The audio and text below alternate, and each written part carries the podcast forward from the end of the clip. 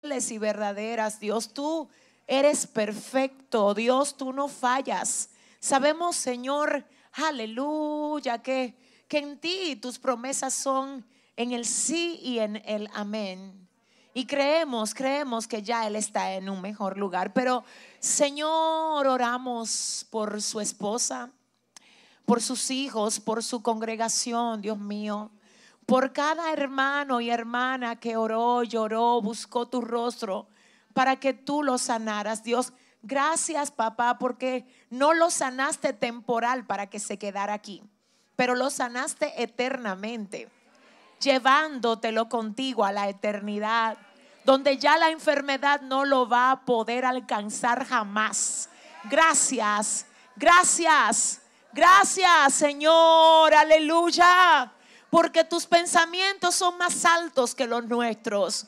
Porque tus caminos son perfectos y los nuestros son imperfectos. Dios, gracias.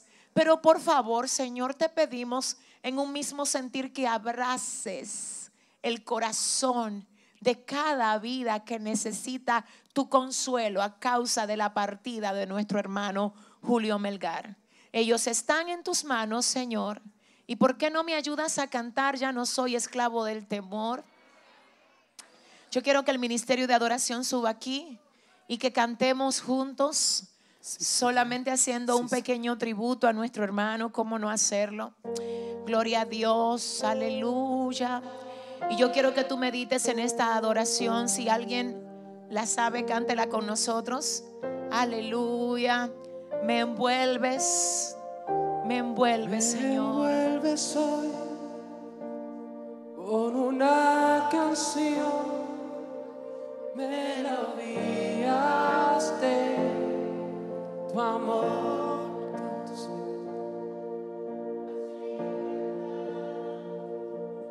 En mi adversidad hasta que huya. Ya no soy un esclavo del temor, yo soy, yo soy hijo de Dios. Ya no soy un esclavo del temor, yo soy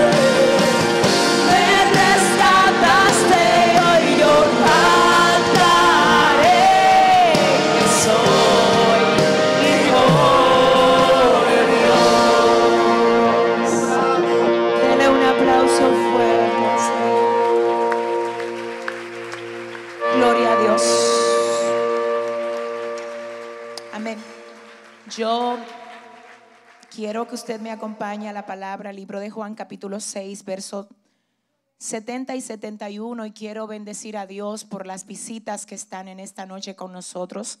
Siéntase en casa, siéntase en familia. Gracias por venir a ser parte de esta celebración especial con motivo del día Viernes Santo, que es el utilizado tradicionalmente para conmemorar la muerte y el sacrificio de Cristo.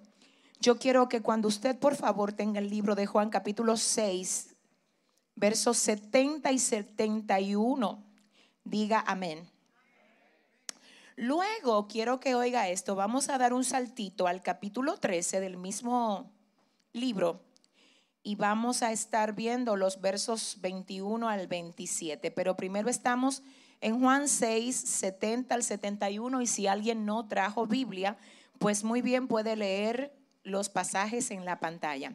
Esta palabra lee así en el nombre del Padre, del Hijo y del Espíritu Santo. Jesús les respondió, no es, no os he escogido yo a vosotros los doce y uno de vosotros es diablo. Hablaba de Judas Iscariote, hijo de Simón, porque este era el que le había de entregar y era uno de los doce. Vamos a leerlo otra vez. Jesús les respondió, no os he escogido yo a vosotros, los doce. Y uno de vosotros es que hablaba de Judas Iscariote, hijo de Simón, porque este era el que le iba a entregar y era uno de los doce. Ahora vamos al capítulo 13, verso 21 en adelante. Si no lo tienes en tu mano, puedes leer la pantalla. Y ahí entonces el texto nos dice, habiendo dicho Jesús esto, se conmovió en espíritu y declaró y dijo, de cierto, de cierto os digo que uno de vosotros me va a entregar. ¿Qué era lo que iba a hacer? Entonces los discípulos se miraban unos a otros, dudando de quién hablaba. Y uno de sus discípulos, al cual Jesús amaba, estaba recostado al lado de Jesús. A este pues hizo señas Simón Pedro para que preguntase quién era aquel de quien hablaba. Entonces, recostado cerca del pecho de Jesús, mm, le dijo, Señor, ¿quién es? Respondió Jesús, a quien yo diera el pan mojado, aquel es.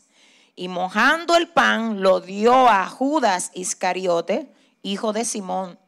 Y después del bocado, yo quiero que tú oigas iglesia, y después del bocado, Satanás entró en él. Jesús, bueno, entonces Jesús le dijo, esto está tremendo, lo que vas a hacer, entonces Jesús le dijo, lo que vas a hacer, hazlo más rápido. Ay, Dios mío, gracias. Gracias por tu palabra. Gracias por habernos bendecido el día lunes, el miércoles, pero gracias por lo que vas a hacer hoy aquí. Padre, yo sé que es una palabra que va a romper paradigmas. Sé que es una palabra que va a hacer que nosotros podamos ver las cosas como tú las ves. Dios, rompe todo diseño humano y establece tu diseño en nosotros. Tu diseño, el tuyo, el tuyo. Ayúdanos a ver como tú quieres que veamos. Ayúdanos a actuar como tú quieres que actuemos, Señor. Rómpenos hoy. Ay, establece tu orden perfecto, absoluto hay y divino en cada uno de los que hemos llegado aquí hoy, Señor. En el nombre poderoso de Jesús. Amén y amén. Yo quiero que tú te sientes y le digas a tu hermano en esta noche, Dios te va a hablar. Amén, amén, amén. Miren, yo necesito, miren, de verdad le digo, necesito conectar con el corazón de ustedes. Más que una predicación, hoy yo necesito dejar plasmado algunos puntos que el Señor me dio desde el inicio de la semana. Y cuando el Señor me lo dio a mí, créame que se lo digo con toda honestidad, a la primera que el Señor ministró con esto fue a mí. Porque definitivamente lo que tú te vas a llevar hoy, si tú decides ponerlo en práctica, te va a evitar muchísimos problemas muchísimos traumas y dolores de cabeza. Vuelve y dile a alguien, Dios te va a hablar hoy. Pero para entrar en este punto directamente, yo quisiera hacer un breve recuento de lo que fueron las siete palabras que se vieron aquí. Nosotros estuvimos durante toda la semana trabajando cada una de estas palabras para que ustedes entiendan cómo fue el modo en que Jesús sufrió, padeció y se comportó aún en medio de su dolor, de su, de, su padecimiento. Señores, eso fue impresionante. No se quejó, no culpó a nadie, no quiso retroceder. Le ofrecieron, óigame, anestesia y no la tomó porque él no quería reducir el dolor. Él quería sufrir hasta el la última gota de, lo que le competía sufrir para pasar lo que tenían que pasar legalmente, sin atajos, sin anestesia y poder ciertamente al final de todo decir, consumado es. ¿Alguien está entendiendo? Sin que lo ayudaran a que en medio del dolor no tuviera que padecer tanto, porque tú sabes, si tú quieres, puedes tomar siempre algo que te ayude a mitigar lo que tú estás pasando.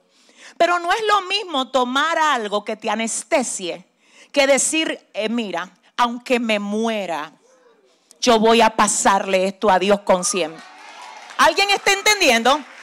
Porque nada más no fue a Jesús que le ofrecieron anestesia. Esto es un modelo de cómo se pasan los procesos. Lo que quedó aquí plasmado es un modelo de cómo se supone que usted y yo pasemos por nuestro momento de cruz. Porque si Él tuvo una cruz, nosotros también. Si Él tuvo un proceso, nosotros también lo tenemos. Entonces Él modeló la manera como se supone que lo debemos de pasar. Y te garantizo y te prometo, mi amor, que si a Él le dieron anestesia, a ti también te la van a ofrecer. Ahora, Él no la tomó. Dile al que te queda al lado, no la tomes tú.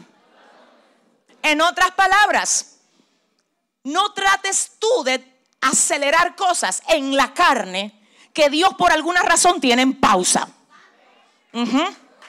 No sé. No trates tú de resolver cosas a tu manera cuando Dios te ha dicho, soy yo el que la voy a resolver en mi momento. No trates tú, aleluya, de defenderte cuando Dios es el que te ha dicho, yo voy a pelear por ti, mía es la venganza, yo pagaré, dice el Señor. Dile al que te queda al lado, no tomes atajos, ni aceptes anestesias. Ahora hay algo interesante aquí en medio de todo esto. Y es que si bien es cierto que Jesús no aceptó anestesias ni tomó atajos, la Biblia dice que en medio de su calvario apareció un hombre llamado Simón de Sirene, José de Arimatea, y ese, ese, ese, ese dúo que el Señor preparó, oiga, quiero que usted oiga, fueron precisamente los que ayudaron a Jesús a tomar la cruz y a cargarla en medio de su dolor. Esto, dile al que te queda al lado, hay alguien que va a venir a ayudarte. No, no te crees. Dile a tu vecino, hay alguien que va a venir a ayudarte. Oh, Dios mío.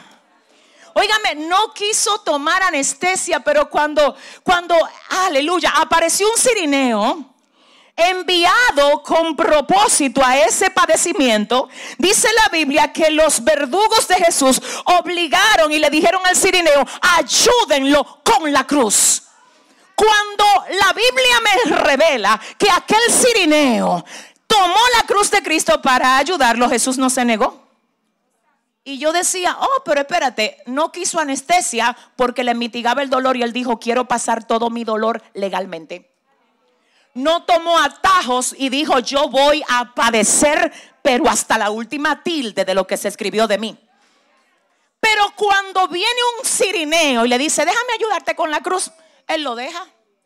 Y yo dije, Señor, entonces explícame esto. ¿Cuál es la diferencia entre uno que le ayuda con la cruz y él no tomar anestesia? El Señor me dijo, las anestesias siempre te sacan ah, del proceso mentalmente te desconectan de lo que tú estás pasando. El que viene a ayudarte con la cruz no te desconecta, te mueve hacia lo que Dios quiere que tú alcances. No sé. Espérate, espérate, espérate, espérate, espérate. Te estoy diciendo en esta hora, escúchame, ¿cuál es la diferencia entre una anestesia y un sirineo? El sirineo, ok, viene y te ayuda a avanzar rumbo a donde Dios te quiere llevar. Aunque duela, aunque tú estés sangrando, Él está ahí al lado tuyo diciéndote, yo sé que te duele, pero sigue caminando. Yo sé que no es fácil, pero sigue avanzando. Yo estoy aquí para ayudarte, pero es con tu cruz, no es a eliminarla. Camina con ella, camina con ella. Dios mío. Siento a Dios aquí. Siento a Dios aquí. ¿Tú sabes algo? Nunca cambies un sirineo por una anestesia. Porque hay gente que Dios lo que le está dando es un sirineo para que te ayuden en medio de tu proceso. Gente que te están diciendo, mira, yo veo que Dios te quiere procesar y yo estoy aquí para ayudarte, para ayudarte a llegar. Pero tú lo que prefieres es una anestesia de gente que no están trabajando contigo para que tú seas procesado, sino de gente que te quiere sacar del proceso que Dios está permitiendo para formarte en alguna área. Dile al que te queda al lado, cuidado contigo. Dile, rechaza la anestesia y dale la bienvenida al sirineo. ¿Hay alguien puede aplaudir aquí?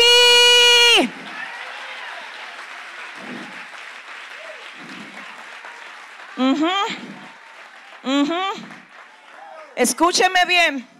Esto está tremendo porque yo no tendría suficiente tiempo para desarrollar todo esto. Pero le voy a decir una cosa.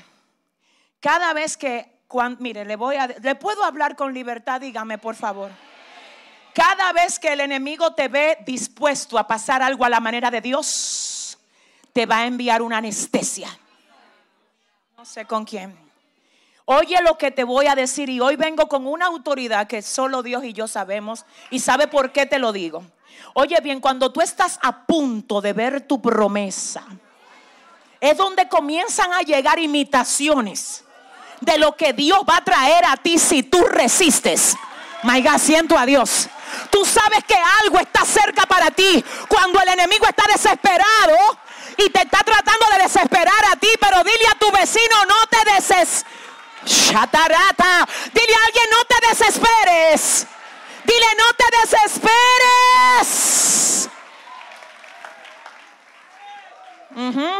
Tú sabes que aquí hay gente que le han pasado el proceso a Dios de una manera que tienen al enemigo turbado.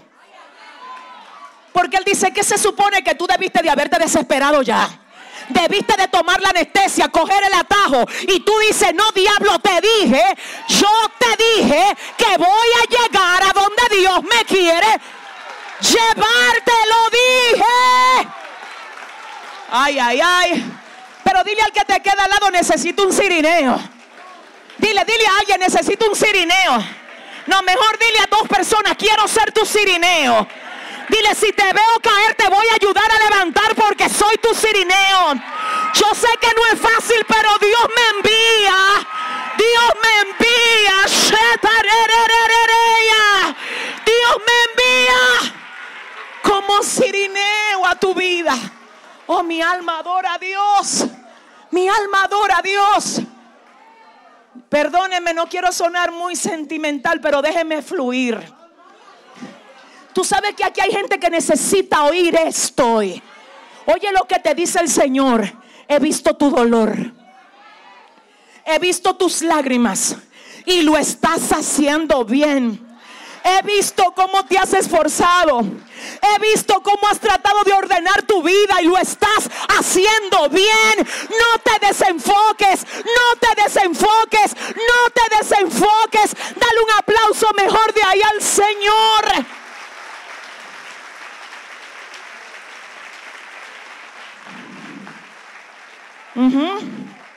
Ajá. Y oiga lo que le voy a decir, algo importante, esto está tremendo. Nosotros tenemos que entender, escúcheme, que si a Jesús, óigame, Satanás buscó todas las maneras de hacer que él abortara el propósito para el cual él había venido a la tierra, también él lo va a hacer con cada uno de nosotros. El tema de esta campaña es a la manera de Cristo. Pero esto no es en vano. ¿Qué es lo que significa la manera de Cristo? Que nosotros debemos de observar la manera como Él padeció y la manera como Él respondió a cada uno de esos escenarios para nosotros entonces hacer lo mismo. Porque hablando del modo como Él vivió, en una ocasión dijo, ejemplo os he dado. Y precisamente en este mismo punto es que se sostiene el apóstol Pablo cuando dice, sean imitadores de mí, como yo soy imitador de Cristo. ¿Alguien está aquí? Así es que en la semana nosotros vimos cómo cuando Jesús fue azotado, él decía, Padre, perdónalos porque no saben lo que hacen. Excelente exposición por la primera expositora. Luego vimos la segunda palabra que fue, te aseguro que hoy estarás conmigo en el paraíso. Señores, vimos en la primera palabra uno que está siendo azotado y en vez de maldecir, no, teniendo el poder absoluto para que le cayera un rayo a esa gente, él lo que hace es que lo bendice. Dios, tú no estás en el nivel de Cristo hasta que de tu boca no pueda salir una bendición para aquellos que te están azotando. No, pero escúchame, escúchame. Tú sabes que tú llegaste al nivel, aleluya, oh Dios mío, de madurez donde el Señor te quiere. Cuando tú sabes que te están azotando, pero en vez de desearte mal o de maldecirte, lo que haces es que comienzas a bendecir y a pedir misericordia por el que te oprime. ¿Habrá alguien aquí que entienda esto? Dile al que te queda al lado es contigo que Dios está hablando hoy. Aleluya, gracias Señor. Pero en el punto número dos, esto a mí de verdad, yo llevo tantos años leyéndolo y estudiándolo, pero en esta semana hubo algo que Dios me dijo, mira eso, en la cruz, señores, el Señor le dice a uno de los ladrones que estaba al lado de él, te aseguro que desde hoy tú estarás conmigo en el paraíso. Y yo escribí algo en esta semana acerca de eso porque me impresiona ver cómo desde el mismo centro del dolor Jesús piensa en el que tiene al lado. Una de las cosas que nos cegan a nosotros y nos hacen perder la sensibilidad en cuanto a lo que los demás estén pasando es el proceso de nosotros.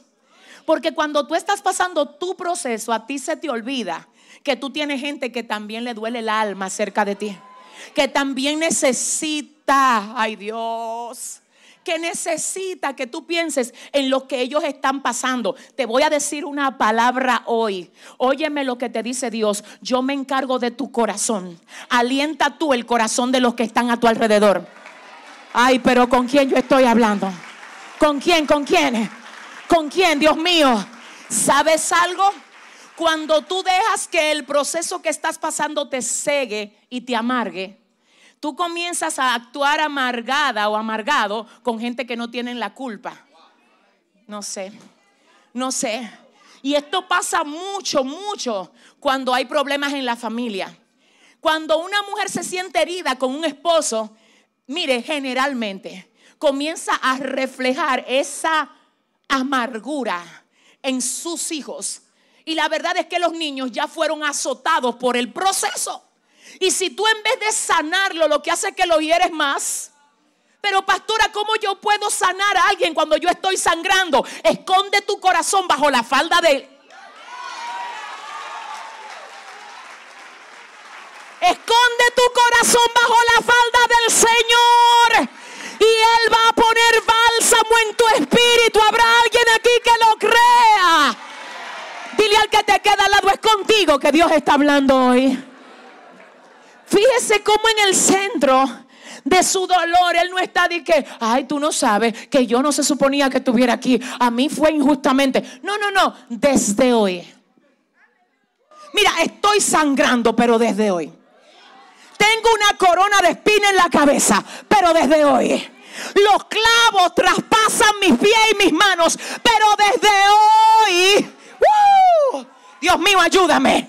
Te está diciendo Dios, sé lo que estás pasando, pero no ignores al que a tu lado necesita un abrazo. Al que a tu lado necesita una palabra de consuelo y que tú le digas, yo estoy aquí por si me necesitas. Dale la mano a tu vecino y dile, yo estoy aquí por si me necesitas. No díselo libremente, dile, mira, cualquier cosa llámame yo estoy aquí para apoyarte, para orar por ti. Yo no tengo que sentirme bien para darte la mano. Yo puedo operar desde el mismo centro del dolor. ¿Habrá alguien que entienda esto? Bueno, esta mañana estaba hablando con un amigo, un amigo muy querido, y él me decía, ¿sabes, pastora? A mí el Señor me dio una palabra. Yo le decía, cuéntame.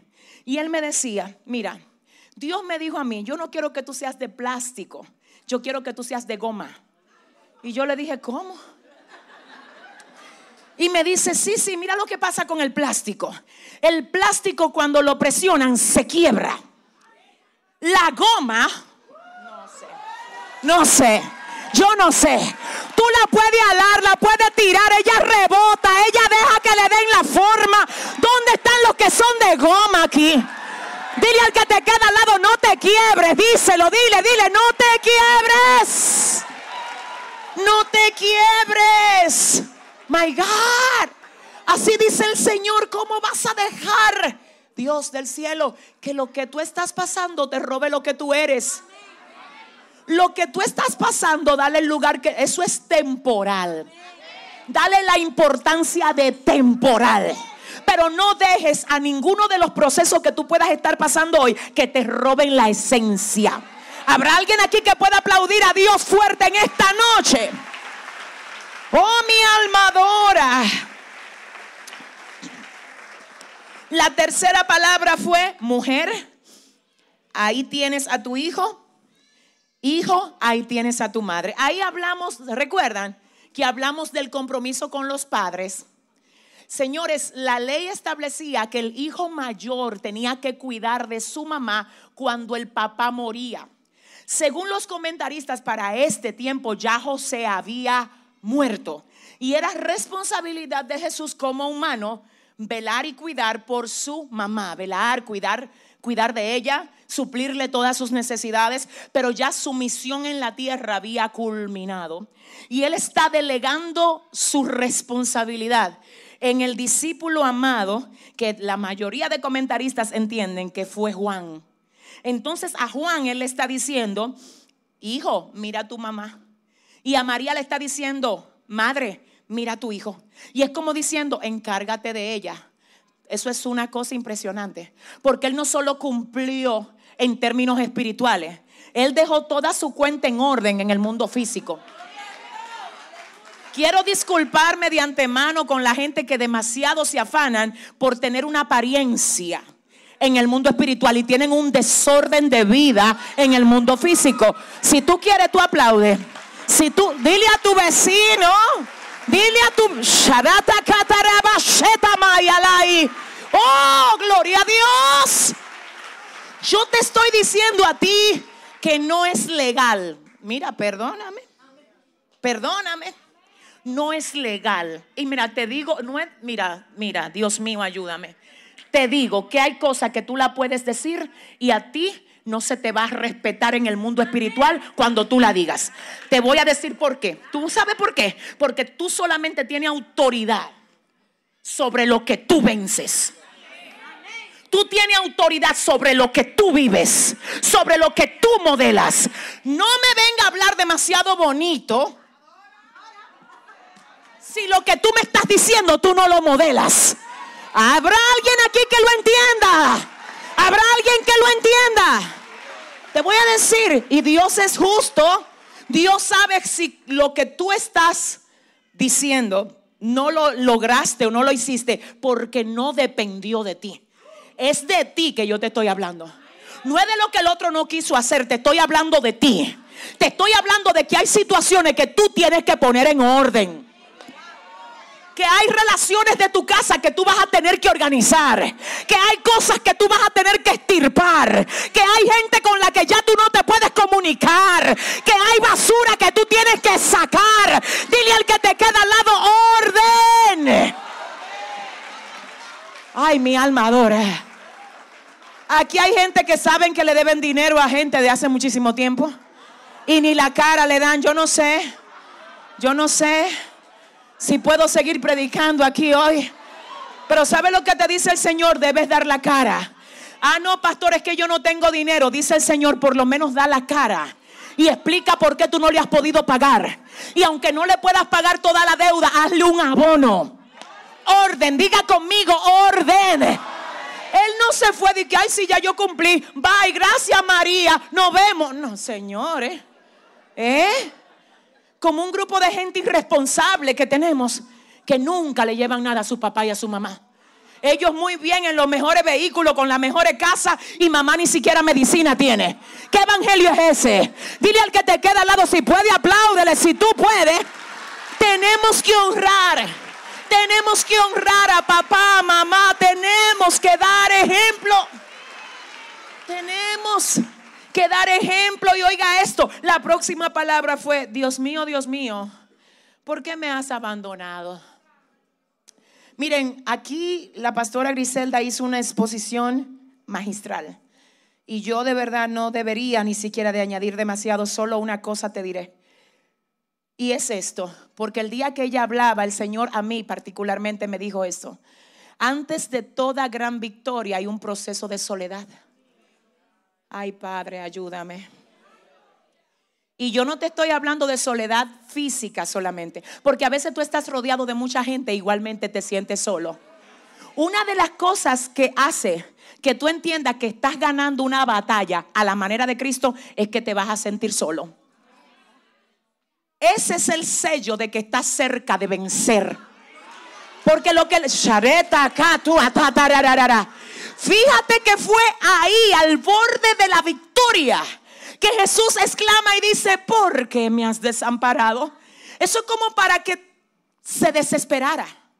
Pero no se supone que, ay Dios mío, nos sintamos desamparados cuando no hemos esforzado tanto por hacer todo bien, pero esa visita de soledad es buena. Porque esa es la visita del sello de que tú vas bien. El diablo no quisiera desesperarte si no te viera caminando rumbo a tu victoria. Pero te manda soledad y yo reprendo todo ataque en tu espíritu. Y hoy vengo a decirte en el nombre del Señor, tu victoria está cerca. No es que no sé, tu victoria está cerca. Dale la mano a cinco personas y dile, tu victoria está cerca. A cinco, a cinco, corre, corre. Dile, hey, tu victoria está cerca. Dile, cuidado con desesperarte, tu victoria.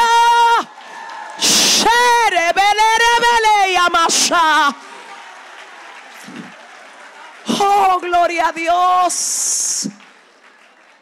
Aleluya. Oh, mi alma adora a Dios. Señor, ¿cuándo es que lo vas a hacer? ¿Cómo es que lo vas a hacer? Yo no veo nada. Tu victoria está cerca. Señor, siento que no puedo más. Tu victoria está cerca. Señor, mira, me quiero desesperar, pero es que tú no puedes. A ti te clavaron a la cruz. Ay, pero yo no sé con quién estoy hablando. Es como que tú has querido bajar, pero estás ahí porque no fue que tú quisiste. Fue que el Señor te dijo, te voy a ayudar a que tú no te bajes, sino a que tú venzas. ¿Habrá alguien que pueda aplaudir al Señor aquí hoy? Oh, oiga esto. Oiga esto, la otra palabra fue, esto está tremendo. Dios mío, señores, este no es mi mensaje. ¿Hasta qué hora yo tengo? Sí, les prometo que voy a hacerlo lo más rápido posible. Denme solo 15 minutos y termino. Solo estoy recapitulando lo que ellos dijeron para entrar en lo que Dios me dijo a mí. Sí.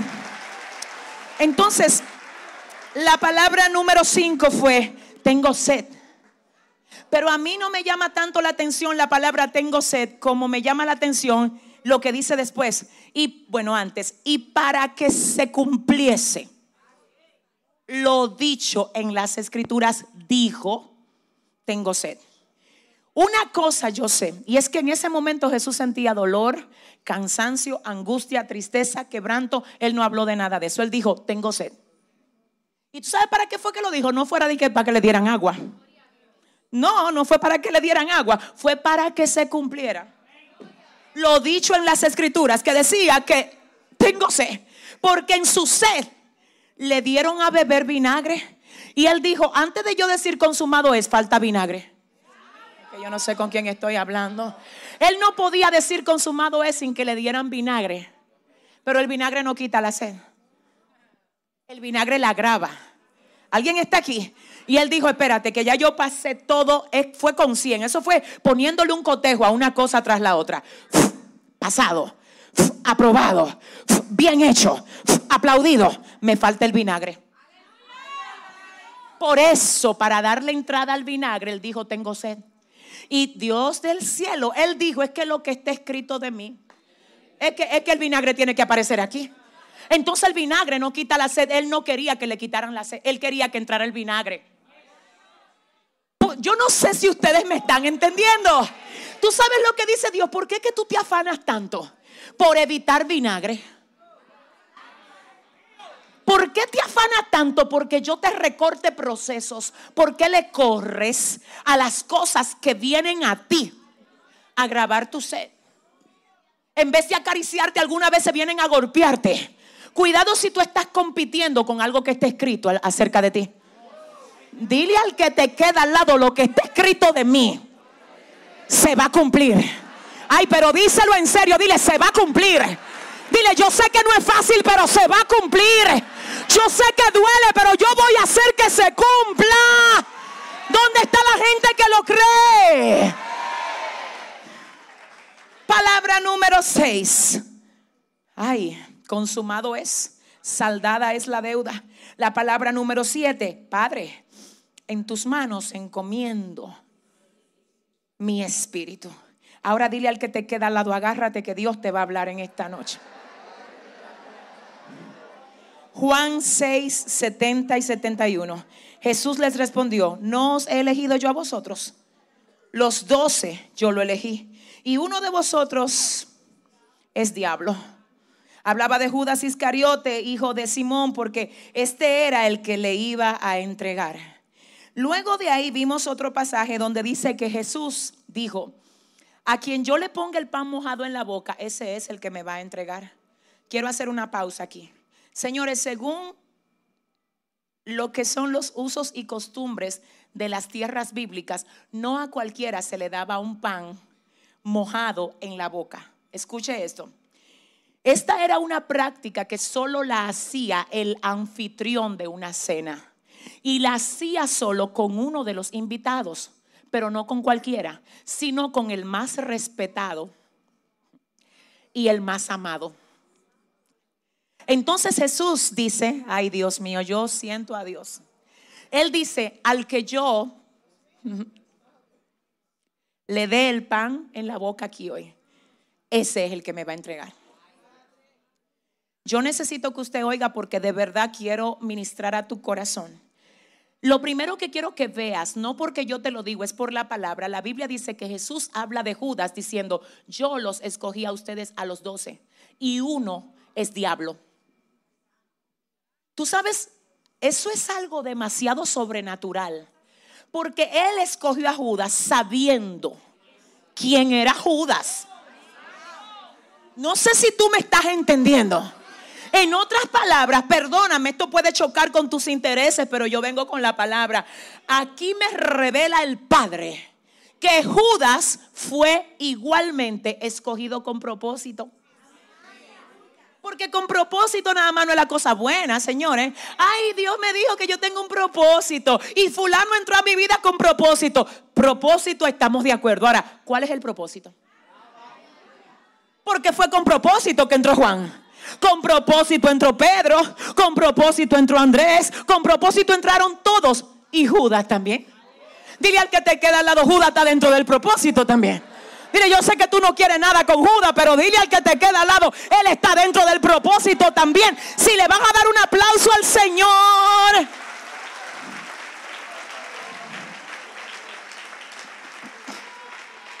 Óigame, el tema, el tema de este pensamiento es acerca de quien entrega. Acerca de Judas, vamos a hablar unos puntitos. Acerca del que entrega, acerca de quien entrega. Lo primero que yo quiero que usted sepa es que Judas no entró porque quiso. Él era necesario. Y Jesús dice, yo lo escogí, igual que a ustedes todos, sabiendo que uno de ustedes es diablo. Y fíjate cómo dice, oye, esto está tremendo. Dice, es diablo. No dice, eh, se le va a meter el diablo. No. Es. Él es. ¿Tú sabes por qué? Perdóname. Pero hay gente que la esencia que tienen, ellos deciden quedarse con ella. Porque tú sabes los mensajes de gloria que oyó Judas. Los ciegos que vio que se le abrieron los ojos. Tú sabes lo paralítico que él vio que se para pero ni aún así se convirtió. Siguió siendo diablo. Perdóname, perdóname, perdóname, pero tú sabes algo, tú vas a tener que querer que el Señor trabaje contigo. Porque hay gente que creen que, que todo es Dios y tu voluntad para cuándo. Tú la tienes que rendir, tú la tienes que quebrar, tú le tienes que decir al enemigo, tú no vas a jugar conmigo. Señores, vamos a hablar claro aquí. Escúcheme. ¿Usted cree que, mire, yo no sé si usted sabe, escuche esto, que Judas, señores, andaba con Jesús para arriba y para abajo como los otros discípulos? Pero nunca dejó de ser diablo. Déjame ver si Dios me ayuda. El huerto del Edén estaba muy lindo, pero ahí había una serpiente. En cada huerto del Edén hay una serpiente. Por cada doce hay un Judas. No sé con quién estoy hablando aquí. Dile al que te queda al lado, si tú Judas por ahí, dile que vamos a orar por él en esta noche. A ver si se convierte, deja esa malicia. ¿Habrá alguien aquí que pueda decir gloria a Dios? Aleluya. Uno de vosotros es diablo y yo lo escogí, dice el Señor. Entonces aquí me dice, oiga bien, que él fue escogido. ¿Cómo? ¿Cómo fue que fue escogido? Con, con con propósito al igual que los demás, pero con un propósito diferente. Entonces dice Dios, la gente que llega a ti, todas tienen una asignación. ¿Tú crees que a tu vida nada más llegan enviados por Dios la gente que te dan cosas? Ay, Dios me envió un ángel. Yo te tengo que testificar que a mí solamente Dios no me ha enviado ángeles. A mí también me ha llegado dos o tres Judas. ¿Habrá alguien aquí que lo entienda? Si a ti nada más te han llegado ángeles, yo me quito el sombrero delante de ti en esta noche, mi bebé. Pero te voy a decir una cosa, el Evangelio real no solamente pone a sus soldados a recibir ángeles. Los judas vienen en el combo. Los judas vienen en el combo. Aleluya. Hermano, dime cómo te ha ido. ¿Has podido eh, salir a camino con el préstamo? Ay, tú no sabes que el Señor me mandó un ángel que me está bendiciendo y de vez en cuando me manda una ofrenda. Ángel, dile al que te queda al lado, wow. Te traigo noticias. Mucha de la gente que te ponen a llorar no fue el diablo que te la mandó. Mucha de la gente que te incomodan no fue el diablo que te la mandó. La contrató el Señor para llevar a cabo su propósito contigo. Y si tú lo crees, dale un aplauso fuerte al Señor en esta hora. Oh, gloria a Dios. Oh, gloria a Dios. El texto que acabamos de leer me dice que no es coherente que Jesús sabiendo que, que Judas era diablo le diera el pan en la boca, respetándolo y amándolo. Pero ¿cómo así, pastora? Es que no entiendo, porque entonces el Señor dejó de reconocer a los demás para reconocerlo a Él. Sí, precisamente porque a mayor nivel de revelación de un lado, mayor nivel de revelación del otro lado. Déjame ver si me explico. Tú me atacas con todo lo que tú tienes, yo te voy a atacar a ti con todo lo que yo soy. No sé, no sé. Él viene con toda su malicia, Jesús le responde con todo lo que él es. Es que no sé con quién estoy hablando aquí, Dios mío. Dios mío, Dios mío. Si Jesús lo maltrata, se está poniendo al nivel de él. Si lo ignora, lo saca del grupo, él podía hacerlo. Lo que pasa es que cada quien da lo que tiene. Lo que pasa es que cada quien se maneja como es. Dile al que te queda al lado, ¿qué tú eres? Pregúntale, ¿qué es lo que tú tienes? Si le vas a dar un aplauso aquí al Señor, iglesia. Aleluya. ¿Y por qué a Él? ¿Por qué a Él? Precisamente porque Él es el que se afana por soltar toda la malicia y Jesús a Él le responde en la misma medida, pero con lo que Él es. ¿Alguien entendió esto? Ahora me llama la atención lo siguiente, la Biblia dice que cuando el pan entró en la boca de Judas, entró Satanás con él. Y yo dije, espérate, no, espérate, Señor, ayúdame. Y el Señor me dijo, acuérdate que ya él era diablo. Y Satanás conoce su terreno donde él manda. Él no pidió permiso. Él dijo, ese, ese es mío. Y se entró directo, sin pedir permiso. ¿Usted me está entendiendo? Un abismo llama a otro a la voz de sus cascadas. Te voy a decir una cosa, no es lo mismo que tú cometas un error. Que tú digas, espérate, ¿qué fue lo que yo hice? Hey, sacúdete que tú no eres de ahí. No es lo mismo que el, mira, que el hecho de caer en un relajo donde tú te conviertes en un títere de Satanás. ¿Tú sabes por qué? Porque tú puedes fallar y reconocer y sacudirte y volver a reposicionarte. Pero si tú eres de lo que todos los días el diablo está haciendo lo que le da la gana contigo, a ti hay que ayudarte a desalojar al diablo de tu vida. A ti hay que ayudarte. A ti, dile al que te queda al lado, se va hoy. No te crees, empújamelo, dile, se va hoy. Dile, a ti te compraron a precio de sangre. Dile, ¿qué pasa? ¿Qué pasa? Ay, pastor, eso sí estuvo fuerte. No soy yo que lo digo. La Biblia dice, el que practica el pecado es del diablo. Porque es que no es lo mismo, señores, perdónenme, pero es que a ti te tiene que doler fallarle a Dios. Es que si a ti fallarle a Dios te da trepito y una flauta, Dios está lejos de ti, mi vida. Y no importa qué tan lindo tú cante, qué lindo tú dance, qué lindo predique. Esto no se trata de eso. Es que el diablo tiene que saber que tú tienes sellos, marca, que tú tienes un dueño. ¿Habrá alguien aquí que lo entienda hoy? Oh, mi alma adora al Señor. Escuche esto. Entonces dice la palabra, óigame, tremendo, que cuando Satanás entra en Judas, Jesús le dice, mira, hazme un favor, parafraseando. Hazme un favor, mira, eh, ayúdame con algo. Lo que tú vas a hacer, hazlo, pero más rápido de lo que tú lo tenías en agenda. En otra palabra, acelérame esto. Aceléralo. Escucha bien, nunca le tengas miedo a nada de lo que el enemigo pueda hacer para dañarte a ti. ¿Tú sabes por qué? Porque en ese momento las tinieblas quizá dijeron, este es mi agente para yo destruir. El cielo dijo, tú lo que vas a promover, tú lo que vas es a promover. Yo te tomé a ti como empleado para que tú me lo promuevas para que el destino y el designio que Él tiene trazado en la tierra se cumpla. Alguien tiene que decir gloria a Dios aquí. Alguien tiene que decir gloria a Dios aquí. Te voy a decir una cosa. Cuando alguien te amenace y que, que te va a dañar, deja que lo hagas rápido. Nunca, mira, te voy a decir algo. Cuando tú estás andando bien delante de Dios y te voy a hablar con mi alma y mi corazón, aun si fue de un error que tú cometiste atrás, que ya tú renunciaste a él. La Biblia dice, el que confiesa su pecado y se aparta, alcanza misericordia. Y Dios le va a quitar el efecto a ese ay, a ese ataque, a ese dardo y a esa acusación de dañar tu hoy. Pero tú sabes cuándo va a pasar eso? Cuando Dios vio que tú te arrepentiste, que tú te apartaste. Pero no con gente que quieren jugar a evangélico que vienen y se ponen un traje para entrar a soplo de vida y después doblando la esquina. Dile al que te queda al lado, es contigo que están hablando aquí. Dile, mírame el favor, defínete, defínete.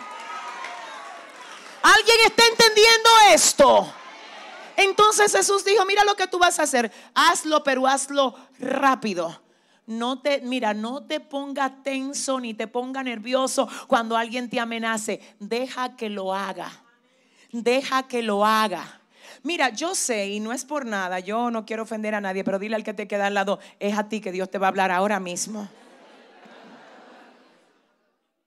Perdóname, perdóname, porque de verdad yo sé que a veces hablo con gente muy sensible, pero el hecho de tú temerle a un hombre demuestra que tú no conoces a tu Dios.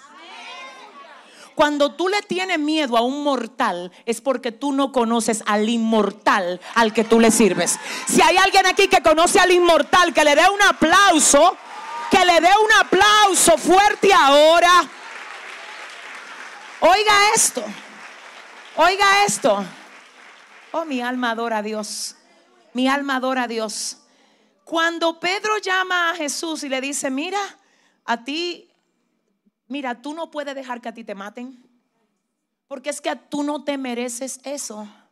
Jesús le dice a Pedro, Señor, y le dice a Pedro que lo está tratando de ayudar a librarse del problema. Mira, apártate de mí, Satanás. Me eres tropiezo, porque no pones tu vista en las cosas de Dios y no en las cosas de los hombres. Pero a Judas le dice, mira, lo que tú vas a hacer, hazlo rápido Cualquiera de nosotros aquí, señores, de que ustedes no saben lo que yo voy a decir, pero gloria a Dios. Cualquiera de nosotros hubiera dicho, ay sí, Pedro, vamos a armar algo para yo degaritarme.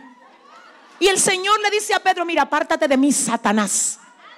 Estoy conectado con el cielo. Lo que el cielo quiera que yo pase, lo voy a pasar. Lo que el cielo decida que yo tenga que soportar, lo voy a soportar. Apártate de mí, Satanás. Y a Judas, que se le entró el mismo Satanás, le dijo, mira lo que tú vas a hacer. Hazlo rápido. En otras palabras, yo estoy de tu lado para que lo hagas rápido. Mira, yo estoy dejando que Dios haga conmigo todo lo que Él quiere hacer y a ti te están utilizando. Dice el Señor, a tus enemigos lo estoy utilizando. Es más, te voy a decir, hay gente que se han levantado en tu contra y por ese levantamiento Dios llamó tu atención y tú te metiste en un nivel de búsqueda que tú no te hubieras metido. Si ese levantamiento, pero con quién yo estoy hablando aquí. Así es que hoy viene Dios a decirte, los contraté para empujarte, para acelerarte, para llevarte a lo que yo quiero que tú seas. ¿Alguien entiende esto? Déjame decirte, y con esto concluyo, mira, ¿Qué fue lo que realmente Dios me dijo que te diga? Dios me dijo que te diga, número uno, todo el que llega a ti. No el que tú quieres y que, te trate bien nada más. No, los que te maltratan, los que te vituperan, los que te traicionan, los que te malinterpretan, los que no te agradecen, todos ellos, todos llegaron a ti con un propósito. Diga conmigo propósito. ¿Y cómo yo puedo entender que alguien que me ha causado tanto dolor vino a mí con un propósito? Es una mandarria. Tú le llamas enemigo, Dios le llama mandarria. Que está usando para darte a ti el quebrantamiento. Que Él quiere que tú tengas para sacar de ti entonces una obra de arte. ¿Habrá alguien que lo entienda hoy aquí? Número dos, escúcheme, escúcheme el por qué no nos damos cuenta quiénes son los Judas antes de nosotros elegirlos. Jesús sí lo vio. Jesús dijo, uno de, de, uno de vosotros es diablo, yo como quiera lo elegí. Y tú dices, ¿tú sabes por qué que a ti te duele tanto cuando alguien te traiciona? Porque tú no lo viste como traicionero desde el principio. Déjame ver si Dios me ayuda. Entonces, ¿tú sabes por qué fue que Dios no te lo reveló como traicionero? Porque si te lo hubiese revelado, tú no lo metes en el grupo. Si tú quieres aplaudir, tú aplaude.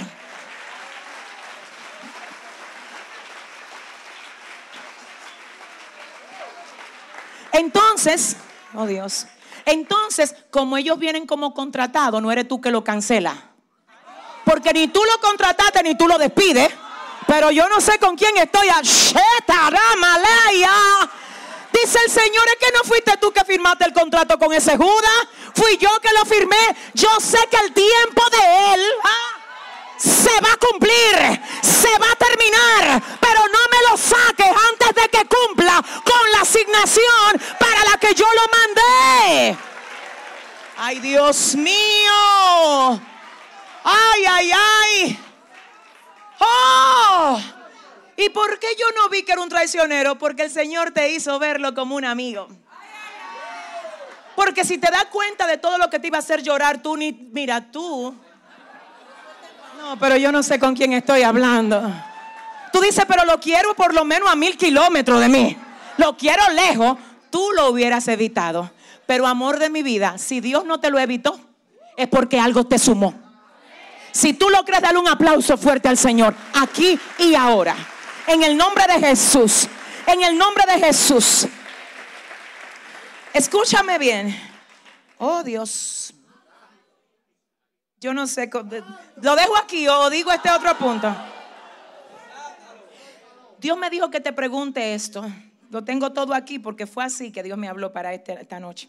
Dios me dijo que te pregunte a ti si ya tú tienes la madurez de sentarte con Judas en la misma mesa y darle a él el pan mojado en la boca.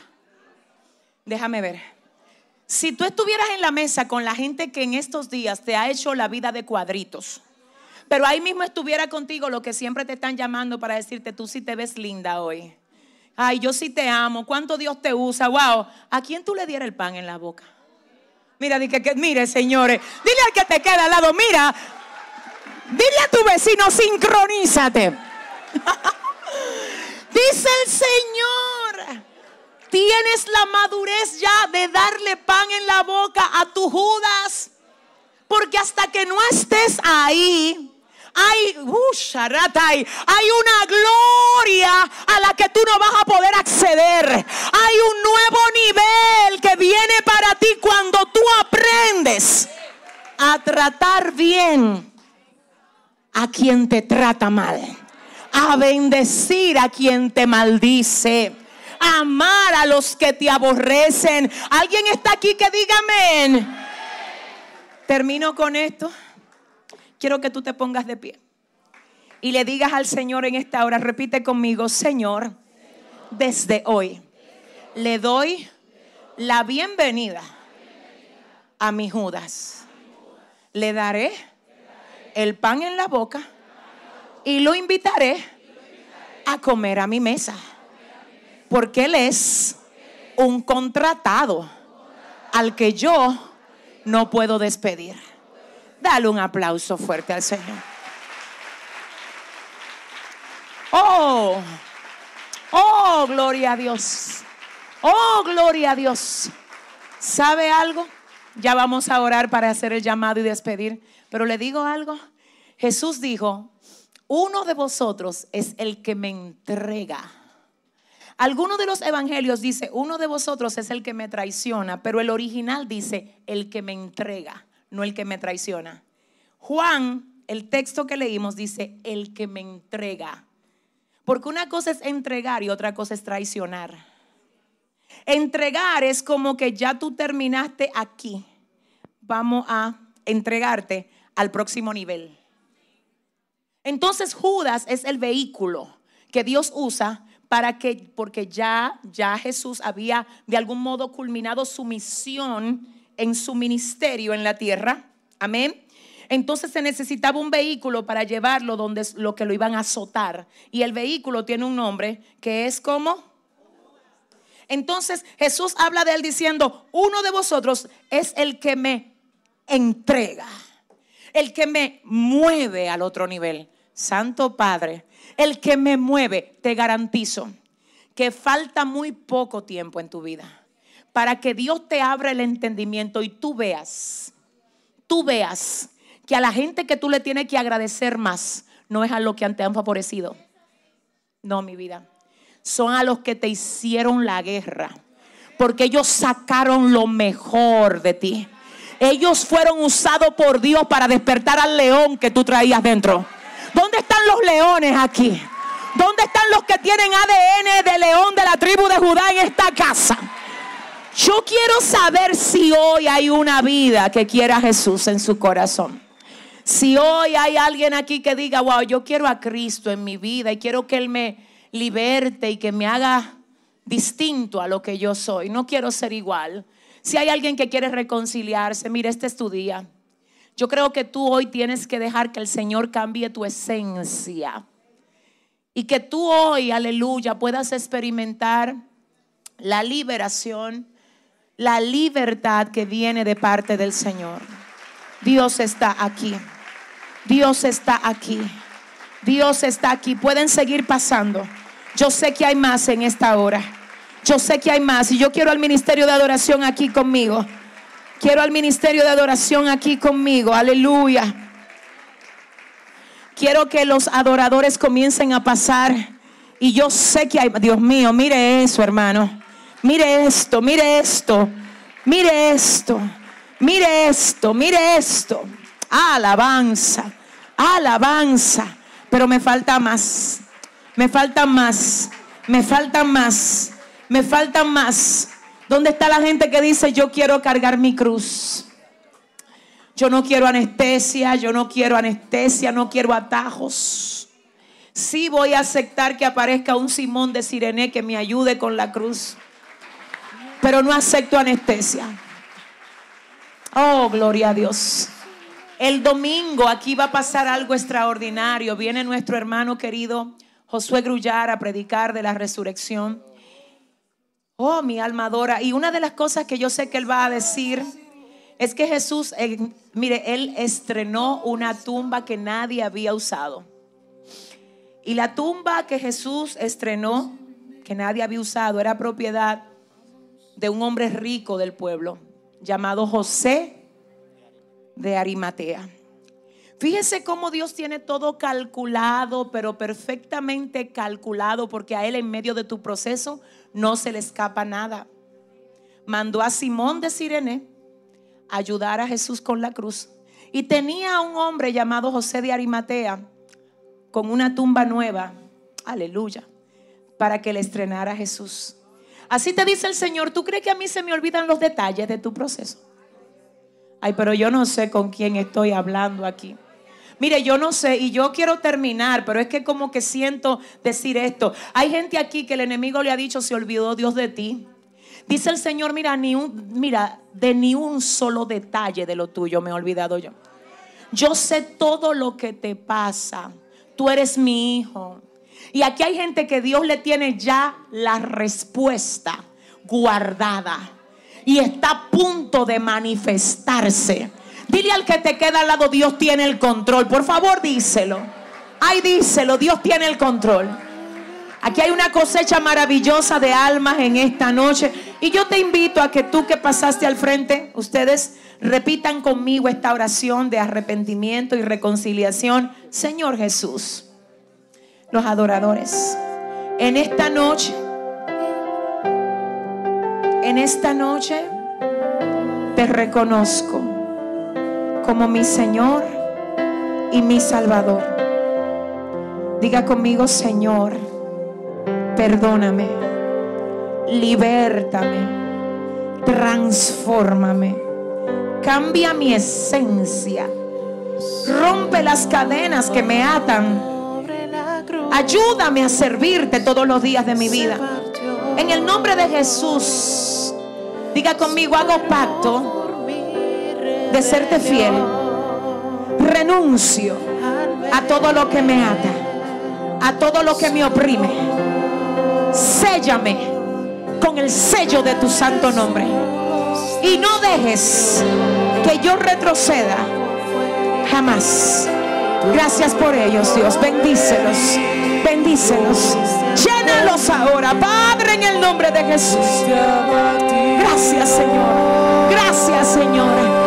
Gracias, Señor. Tócalos ahora, Gracias, Espíritu Santo sopla sobre ellos.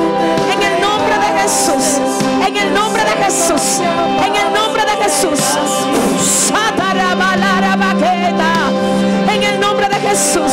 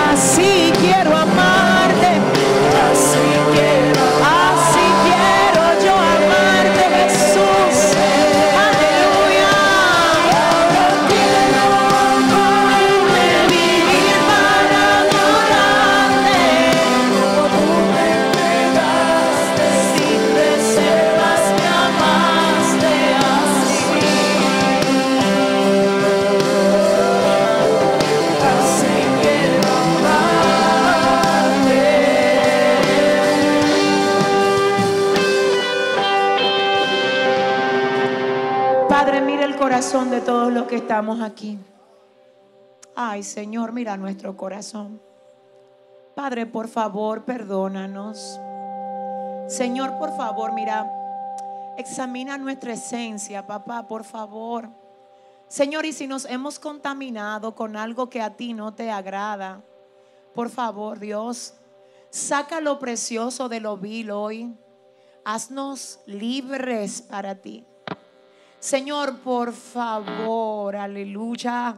Yo presento el corazón de cada uno de los que están aquí presentes y de todos los que también reciben esta palabra a través de las redes sociales. Señor, oro para que tú arranques de raíz. Ay, Padre, todo pecado, oh Dios, toda iniquidad. Wow todo lo que podamos venir arrastrando des- desde nuestros ancestros. Haznos libres hoy, Dios. Queremos tu esencia, tu esencia, la tuya, la que perfuma. La que hace que seamos bendición en cada lugar donde estamos. Dios, no queremos aparentar lo que no somos. Queremos un cambio de esencia hoy. Hoy un cambio de esencia y yo profetizo liberación en esta casa. Y declaro que todo lo que te ata hoy tiene que saracata, soltarte por la sangre de Cristo. Oh, gente que por mucho tiempo ha estado esclavizado a hablar mentiras. ay, a la amargura, al rincor, al odio, todo lo que te oprime. Yo declaro que hoy se quiebra en el nombre de Jesús. Yo oro para que el toque libertador y sanador del Señor ahora sea sobre tu corazón. Porque te vas diferente de esta casa hoy. Te vas diferente, te vas diferente. Toca Espíritu Santo. Sana Espíritu Santo. Limpia Espíritu Santo. Transforma Espíritu Santo. Porque Ahora quiero vivir para agradarte como tú entregaste, sin reservas me amaste así. Así es.